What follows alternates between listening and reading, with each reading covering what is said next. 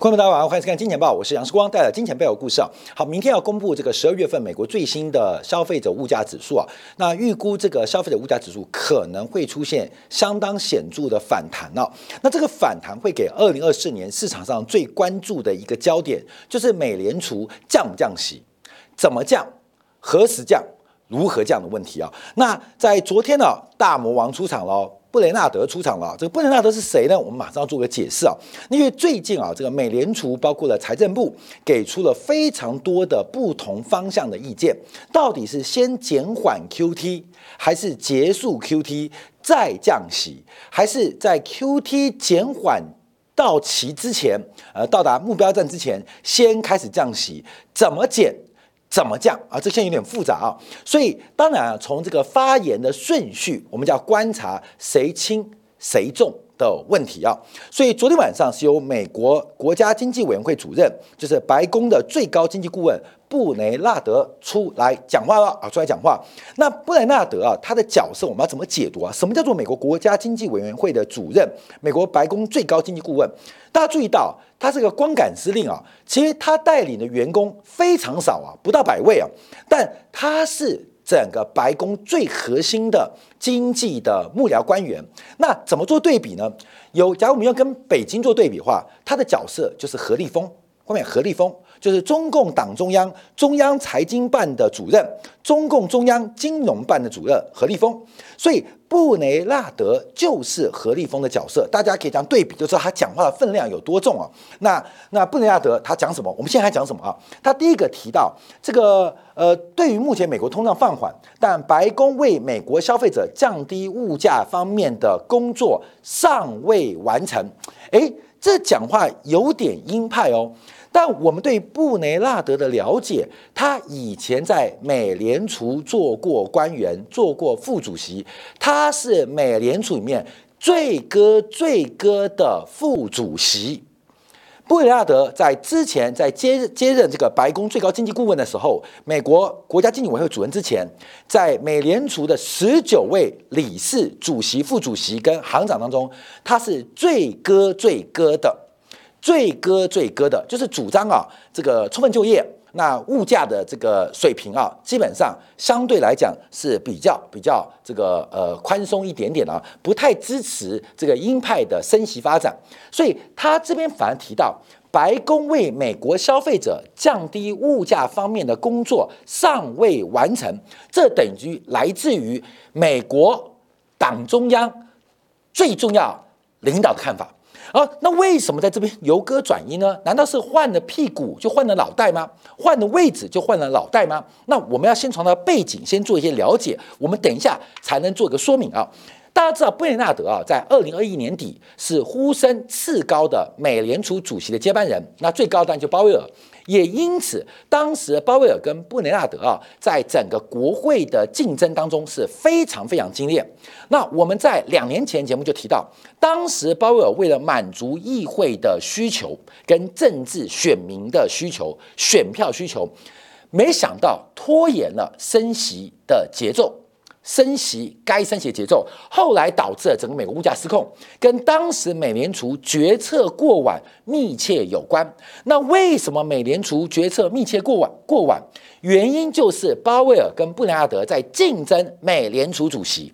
那当时的这个竞争的这个非常激烈，因为布雷纳德的这个支持度啊，跟当选几率从百分之十五到百分之二十五，甚至一度高达百分之三十五，威胁到了鲍威尔的连任的机会。所以当时啊，这个竞争非常非常的惨烈。那当然，后来鲍威尔连任了，那布雷纳德就接任了副主席。但接任副主席大概半年之后，他就离开了美联储的工作，去接受白宫最高经济顾问，也就是美国国家经济委员会的主任啊，就进入中央办公厅工作啊，接了这个等于是中央财经办、中央金融办角色，就何立峰角色啊，就何立峰角色。所以大家知道布雷纳德的背景是这样一路过来的。那布雷纳德他不是在美联储工作也而已啊，他在奥巴马任内，民主党的啊，曾经是副财长。啊，就是等于是叶伦的工作，他也很熟，他已经是副财政部长、副财长，所以其实他是非常非常熟悉财政跟货币的运行方式。那现在又在领导的身边做最高的首席幕僚跟智囊。那他的讲话等于叫拍板美联储的一个相关决策了。好，那我们就要把时间点看倒序哦，因为最后讲话的是贝纳德。那之前谁讲话？好，我们来观察啊。呃，最早最早是从今年的去年的十月十四号，还记得吗？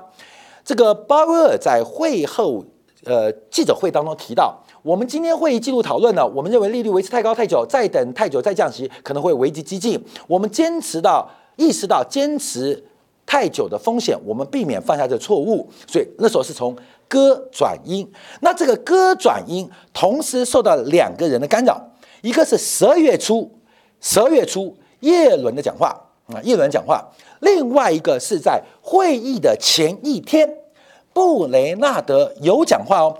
布雷纳德在十二月十三号，也就是美联储开会的当天，他提到，白宫认为降低通货膨胀是重中之重的工作。所以当时作为白宫的首席经济幕僚，曾经发出了意见指导，认为降低通胀是重中之重。对于一个鸽派的布雷纳德讲这个话是显著的鹰派，但也非常显著。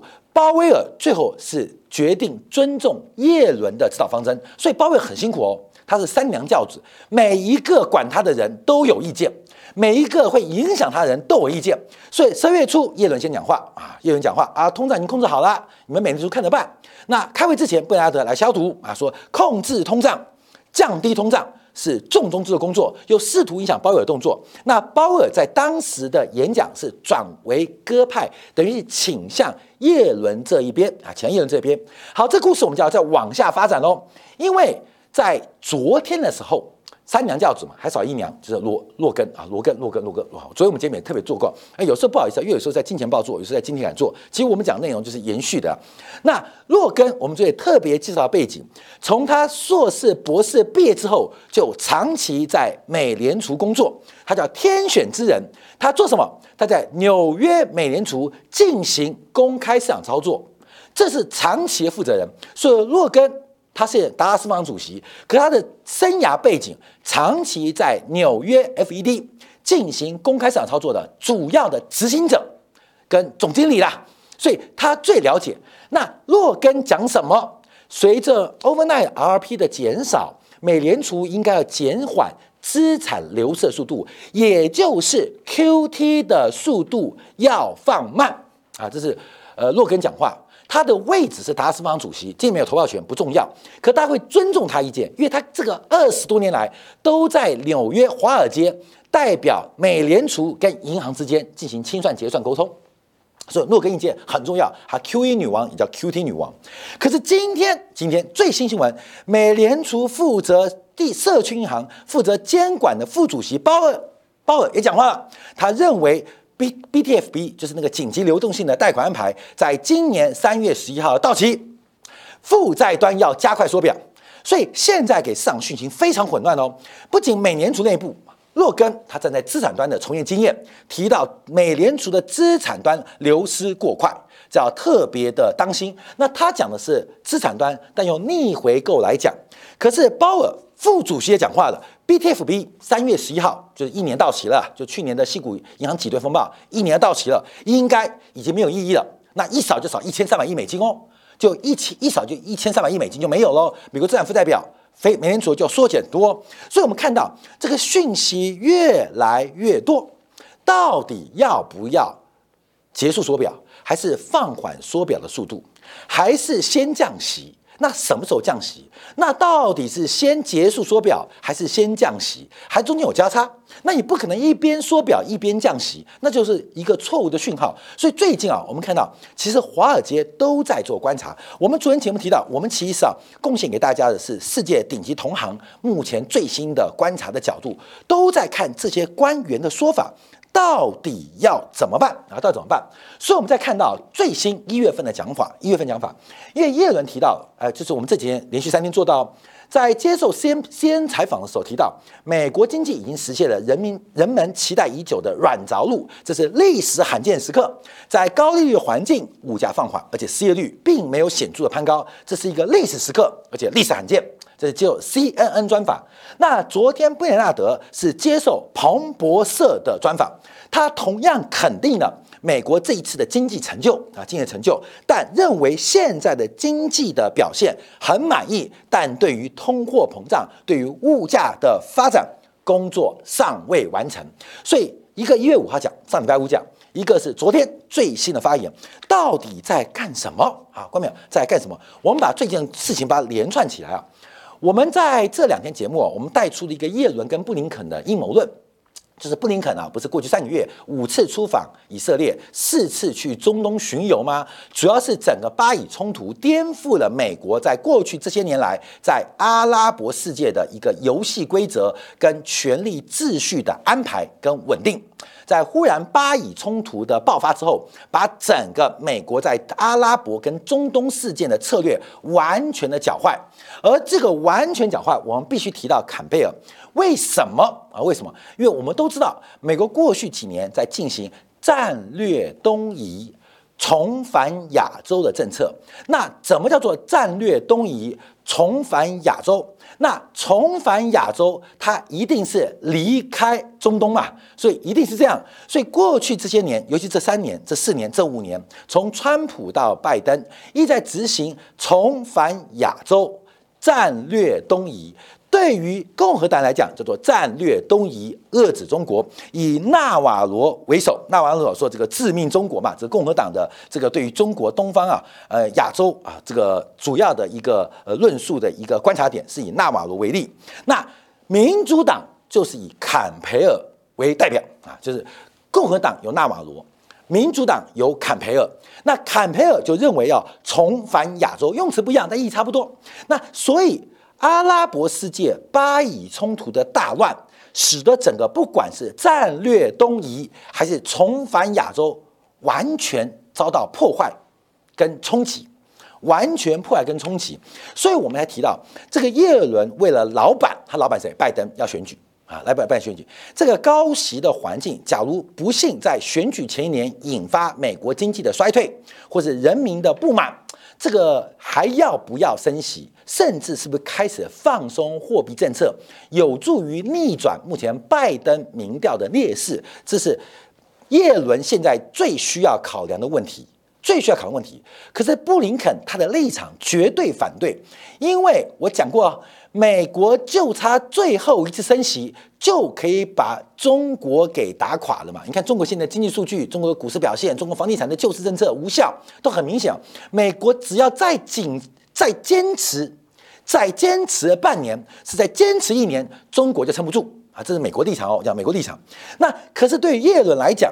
你现在不可能重返亚洲了，也不可能再用东移啊，因为巴以冲突已经形成了一个中东全新权力结构的新状态，所以你们的动作不可能的。我们老板马上要选举，你们这些长期政策不符合我们老板即将竞选连任，目前遭遇到劣势，所以我们才提到耶伦可能给布林肯最后的百日的最后的一个这个呃警告。你在三个月之内不能搞定巴以冲突，不能搞定阿伯事件，那我们就不管了。因为老板要选举，老板要选举，那布雷纳德什么角色呢？关没有？因为布雷纳德的老公谁？就他。布雷纳的老公就他。在二零二三年啊，其实有几个很重要的人事安排，就是拜登先任命，在二月份，去年二月份，先把布雷纳德任命为白宫的，就是国家安全、国家经济的委员会主任，就是中央。呃，财经办主任呐，就是首席的幕僚，把布雷纳德把从美联储副主席位置搬过来。哎，当时布雷纳德做副主席才做半年哦，就把布雷纳德给拉过来啊，你副主席不要干了啦，你就回来接我这个中央财经办的主任。那大家也估计啊，只要拜登连任，布雷纳德就要接财长，接谁财长？接耶伦的位置，这是目前美国政坛都知道的事情。那在年底，就是十一月份，她老公。这是布莱的老公坎贝尔。那坎贝尔又是谁呢？他在国际的外交圈呢，是美国叫做印太沙皇，或叫亚洲沙皇，就是民主党的。因为他以前是干嘛？他以前是在奥巴马，就是希拉奥巴马政府，希拉蕊做国务卿，他就是希拉蕊的助理国务卿，负责的是印太跟亚洲事务啊，东亚跟太平洋的助理国务卿。到了这个二零二一年，他负责是进入。白白宫的国安会做亚印太地区的事务协调官。那在去年十一月，他正式接副国务卿的工作。那他长期的主张就是美国要重返亚洲，重返亚洲。他接谁的位置？原来副国务卿叫做雪曼，雪曼是原来这个副国务卿是专门对中国事务的，因为美国现在最大外交工作就是对中国事务。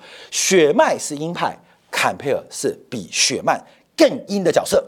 好，观众朋友注意哦，这是夫妻档哦。在二零二三年最重要的两个工作，一个是白宫的首席的经济顾问、中央财经办主任贝莱德来接。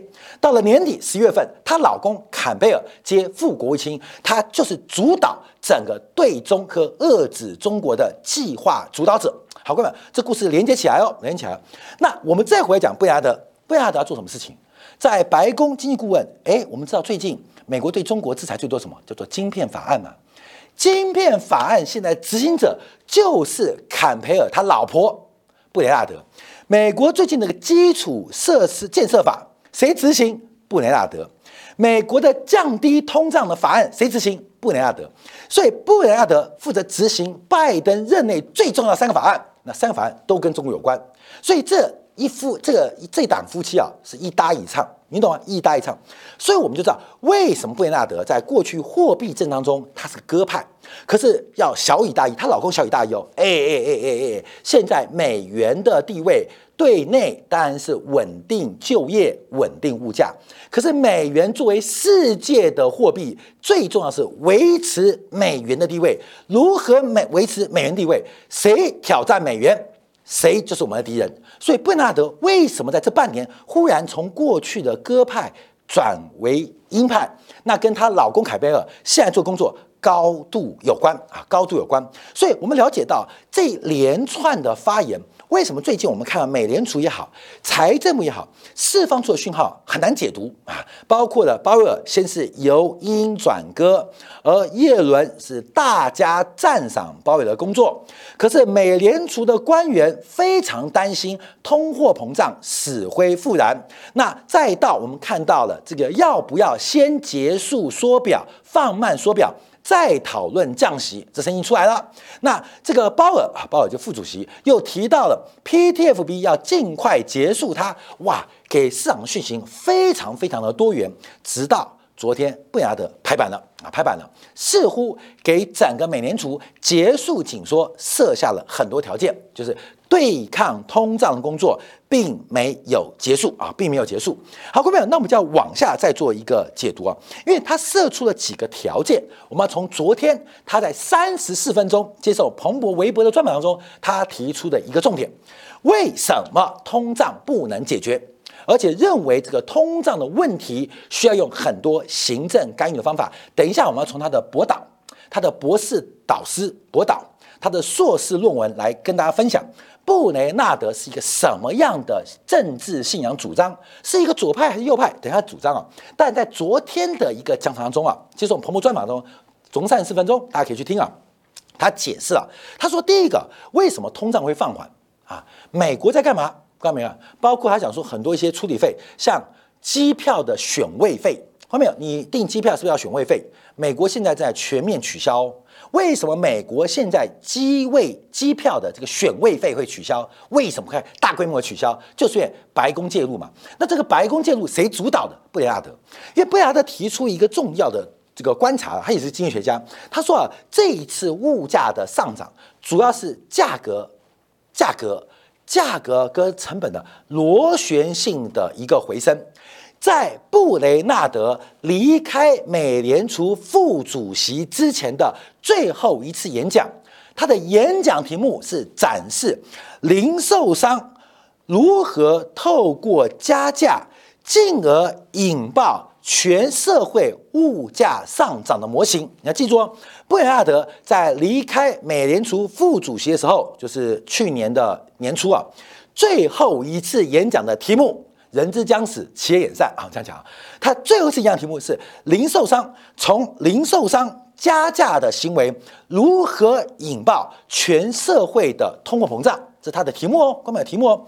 那现在他在把去年年初的演说论文重新在昨天彭博社专访讲出来一遍。那到底要讲什么？就是企业利润飙升是整个通胀的重要推动之率之一原因。我们先讲结论哦，结论：维持高利率成为控制通胀的最佳方式。好，各位朋友，讲到现在啊，你已经被时光讲混了。不是我讲混，因为现在发言很乱，你知道吗？那。光是布雷亚德的立场就很乱，因为他是鸽派嘛，他很鸽派，可是他却说维持高利率是成为控制通胀的最佳方式。这个话有对有不对，等一下带大家了解哦。啊，这个我们就最后跟你这个问题，哎，奇怪，你关心就业环境，跟美国人没有工作，你不关心物价，为什么会讲这个话？为什么讲这个话？为什么维持高利率成为控制通胀？第一个，你不支持紧缩货币；第二个。你不太管通胀，你只管就业环境。那美国就业还正在放缓嘛？那怎么会变的呢？等一下跟他讲哦。有时候看一个人的表象，要看他的政治哲学。你不要讲说他一下左，一下右，一下东，一下西，那是因为我们对他不了解。等一下我解释啊。但我们先把他这个话给解读。那为什么？先讲哦。现在他现在最新讲法啊，维持高利率是控制通胀的主要原因，呃，最重要的方法之一。为什么？因为企业利润的飙升。是通胀主要原因，所以也就是维持高利率来牺牲、来打击企业利润，进而使得物价降低，是那么简单吗？不是。好，我们往下看，往下看，先分析因果啊。这个我知道，我们这个有时候这个重播次数很多，很多人看两三遍了，两三遍，你多看两遍你就熟了。好，我们先讲它是怎么分析啊？从去年六月份，国际货币基金组织啊就分析这一次通胀到底是怎么发生，到底是。原物料走高，还是工资大涨，还是供应链中断引发的物价走高？其实从 IMF 的实证观察，实证观察，企业利润的走高才是这次物价上涨的核心。好，各位这边就是它的图啊。截至二零二三年六月，这个红色的是企业利润，深蓝色的是劳工成本。那这个浅蓝色的是全球供应链的压力，那另外还有税负的扣抵是物价下跌的原因，所以分析通货膨胀的来源，很显著看到，从二零二一年开始，涨最多的、涨最多的、涨最多的、涨最多的是什么？涨最多的是企业利润，而企业利润甚至比劳动成本跟供应链压力对于物价的推升更快。啊，推升更快，什么原因呢？我们就看下一张图哦。来看下张图，为什么？因为通胀预期发生了，很多企业愿预估物价会走高。那物价走高代表什么意思？代表我成本会越来越高。既然我成本会越来越高，所以我就利用我的垄断或企业地位，先行进行调价，就调价，调高价格。因为我估计啊，哦，这员工很难请哦，从三万五变三万八。哦，这个汽油很贵哦，一公升哦，从三十块变三十三块，哇！现在什么都涨哦，那我的这个报价也要调高，不然的话，我这个利润啊会没法经营。所以，我们看很现很多这个这个什么什么台南的咸州啊，从一百二现在涨到两百五啊，就是因为什么？是增长吗？没有，他听到米也在涨，瓦斯也在涨，电柱也在涨，我当然就涨啊，不然我就不做，我做这个亏本生意干嘛嘛？可是没有想到，真实的成本上升并没那么快。那可是我价格已经调上去了，成本没跟上来，然后呢就闭嘴了，钱到口袋里了嘛。所以从整个模型跟实证观察，最主要通胀推升的原因，竟然是企业的利润。那企业利润推升了通胀，布雷纳德、IMF 都看到了。所以如何打压企业利润，成为打压通胀的重中之重，只要企业的利润率不能放缓，持续存在超额的暴利，那通胀就不会掉下来。那如何打击企业利润？就是垫高企业本来应该增加的成本。那这个调高利率不仅打击企业。那谁会受受贿呢？那就储蓄者受贿。所以利率调高对于货币手段来讲是叫二次分配，啊，债务人越来越穷，可是要注意哦，债权人越来越开心。贷款者的压力越来越大，可是存款者的收入越来越高，所以很多人呢就乖乖存款。那些殷实工作的工人，他们不会投资，不会买债券，也不知道买房，他们就存款，而这所得到很大丰沛的利息报酬。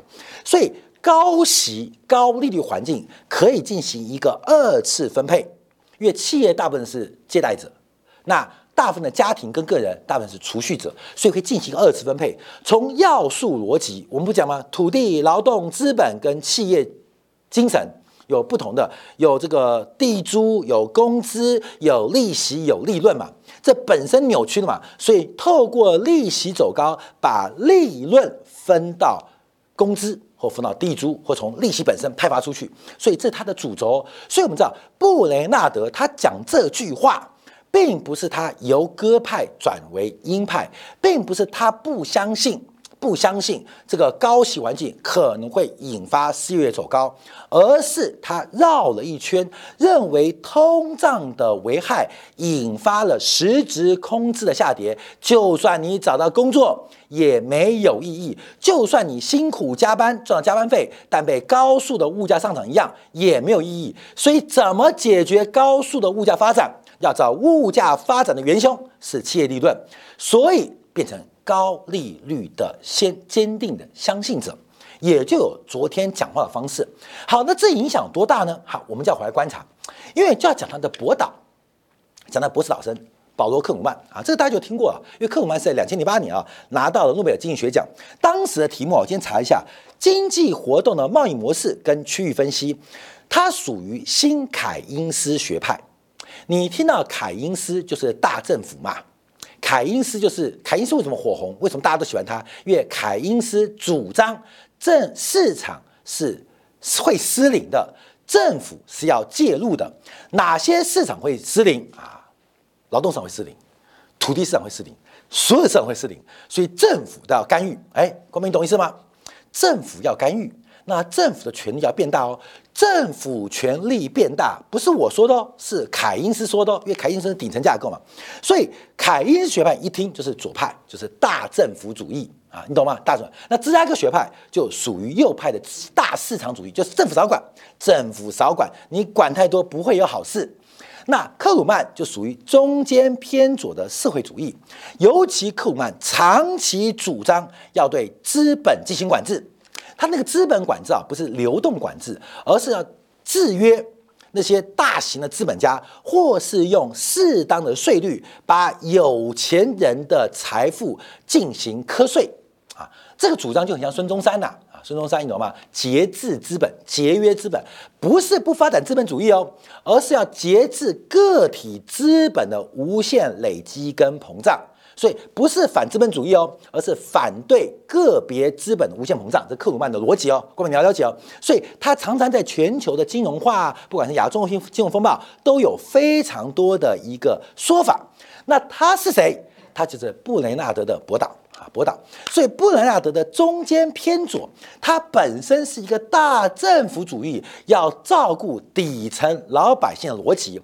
所以他的信仰为什么认为？失业率比控稳定失业率比稳定物价重要，因为它是个左派的嘛，左派的只要老百姓过得好，物价高物价低没关系，核心是老百姓过好。为什么？因为凯恩学派啊，新一凯学派是克鲁曼的指导，所以他的转因主要的原因就是要挑战资本。而现在他接担任中央财经办的主任，过没有？先妙喽，不管是何立峰还是布莱德。都其实相当的左，都相当的左，相当的左。只有何立峰对于中国股市的一些发展，我们以涨跌来讲，当然是负面跟空头的啊。中国在节制资本嘛，现在布雷亚德在最新这边讲话，也要节制资本，节制资本。那企业的利润率不能下滑或维持高点，引发通胀长期不稳定，那怎么办呢？各位，我们要讲最后一张图表了，就我们直接提到。因为，因为金融市场给企业非常大的压力，本一比，本一比，各位，这动态本一比啊，现在是大概三十点九倍，最新呢大概已经到接近三十一倍、三十二倍啊，就是市场股东们给企业的压力非常大，所以给了很高的本一比。你必须给我成长，而且要赚钱。而美国的企业，美国的 CEO，福特的老板，现在 CEO 不叫福特嘛？通用汽车老板不叫通用嘛？IBM 老板不叫 IBM 嘛？这个这美国现在是 CEO 嘛？代理制度，而这些 CEO 本身没有股权，他负责经营，透过股票市值的膨胀跟萎缩来检定它的经营价值。所以股价涨越多，它的 bonus 越多，分红越多，它越可以待这位置。股价跌不仅会被赶下台，另外它的 bonus 分红越来越少。所以本身为什么企业的利润越来越高？背后有股东的推波助澜，你知道吗？你今天买台积电。假如我们看到这个魏哲家说，我接受 CEO 之后，我们作为台积电要扛起社会责任责任，我们的毛利率百分之五三太高了，太高了。这样好了，我们开始补贴，补贴世界半导体科技发展，我们以后毛利率最高百分之四十。你听起来很伟大，屁！我跟你讲，台积电股东第一个不愿意，对不对？一定是这样吗？你讲，苹果的库克说，苹果手机太多了。有钱人买得起，穷人也买得起。从明天开始，苹果推出一款五百块台币的手机，开不开心？开心。我跟你讲，库克马上被苹果股东赶下台。所以，企业本身遭遇到市场行为的激励，它必须维持高股价。而维持高股价，除了加杠杆之外，高利润率是不得不的行为。不得不的行为，所以我们要下结论啊！布莱德拍板降息前提，看没有？为什么华尔街准备破降？因为从过去这两个多月，从去年十月底到现在的发言跟顺序变化，我们看到现在由中央财经办主任布雷纳德讲话啊，就是白宫呃最高经济顾问讲话，如何降低利润率？如何降低利润率？他先讲降低利润率才能降低通胀，说干嘛？用升息来打击利润率，对不对？那利润率怎么打击？用升息打击得了吗？不是，只有风险偏好的降低，才会让这种激励行为开始放缓，进行新的波变化，从原来高毛利的竞争变成市占率的竞争，从高毛利的争取变成市占率的基础，高毛利。跟市占率是有冲突的哦，是有冲突的哦。譬如我们讲这个 M D 怎么怎么追 Nvidia，叫它牺牲毛利率追求市占率，就什么降价，就是降价。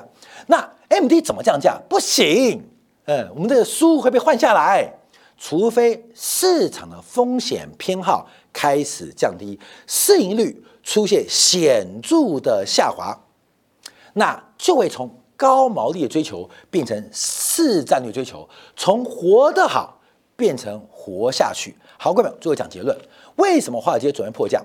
布雷纳德给出降息的前提了，也就是不管是三月份降息还是六月份降息，美国的华尔街必须降落。你只有降落的前提之下，才能改变，不管是消费端的财富效应，还是生产端的。垄断利润，这个已经成为一个标准答案。所以在过去这几天，我们做了一连串讲法的过程当中，你连串观察起来，就可以看到布莱德的拍板，中央财经办认为这个事情要怎么处理，就是 A 股应该要破底啊，A 股要破底。那当然，这是美国白宫的中央财经办已经提出了，整个利润率的降下降才是通胀放缓。重中之重的核心因子，分享给所有金钱豹观众朋友。好，下片刻啊，我们在精彩部分要讲一个更新的新闻。因为啊，在今年一月一号开始啊，美国有将近一半的州调整了最低工资。同时，在昨天，美国劳工部重新界定了什么叫劳工，什么叫老板。那么这需要界定吗？哦，需要，因为从税法、从身份、从劳动契约的规范当中，这个界定影响非常大。来到了二零二四年的关键选举年，这些法案的出台跟认定的出同，到底会对美国经济乃至于全球的经营产生影响？薛平哥在精彩部分为大家做进一步的观察解读。